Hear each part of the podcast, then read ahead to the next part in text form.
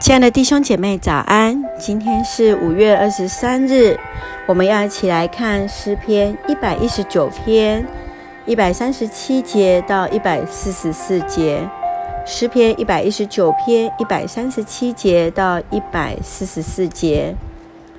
耶和华，你是公义的，你的判语也是正直的，你所命定的法度是凭公义和至诚。我心焦急，如同火烧，因我敌人忘记你的言语。你的话极其精炼，所以你的仆人喜爱。我微小被人藐视，却不忘记你的训词。你的公义永远长存，你的律法尽都真实。我遭遇患难愁苦，你的命令却是我所喜爱的。你的法度永远是公义，求你赐我悟性。我就活了。当我们在看这段经文的标题，给我们的是耶和华律法的一个公义。我们一起来思考，上帝跟上帝的话语都是公义的，即便在患难中，他的话语、他的诫命仍然是成为我们的力量跟帮助。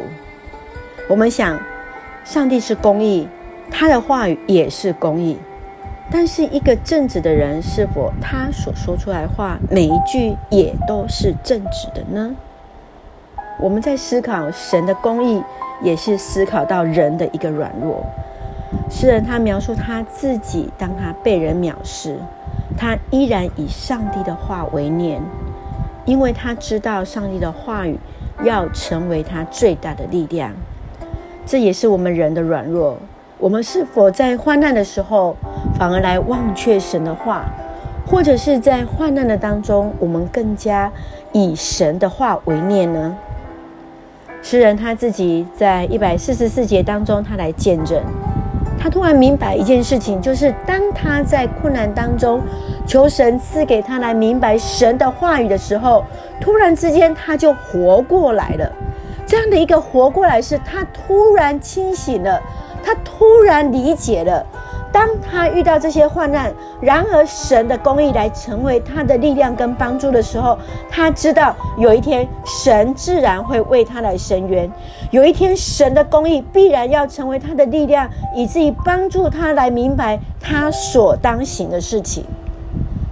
亲爱的弟兄姐妹，今天的话语，今天神的话语当中，对我们有什么样的提醒呢？有没有突然之间明白了神的话，确确实实不仅仅是世人的帮助，也确确实实成为今天你我的力量呢？愿上帝来赐福，来恩待我们。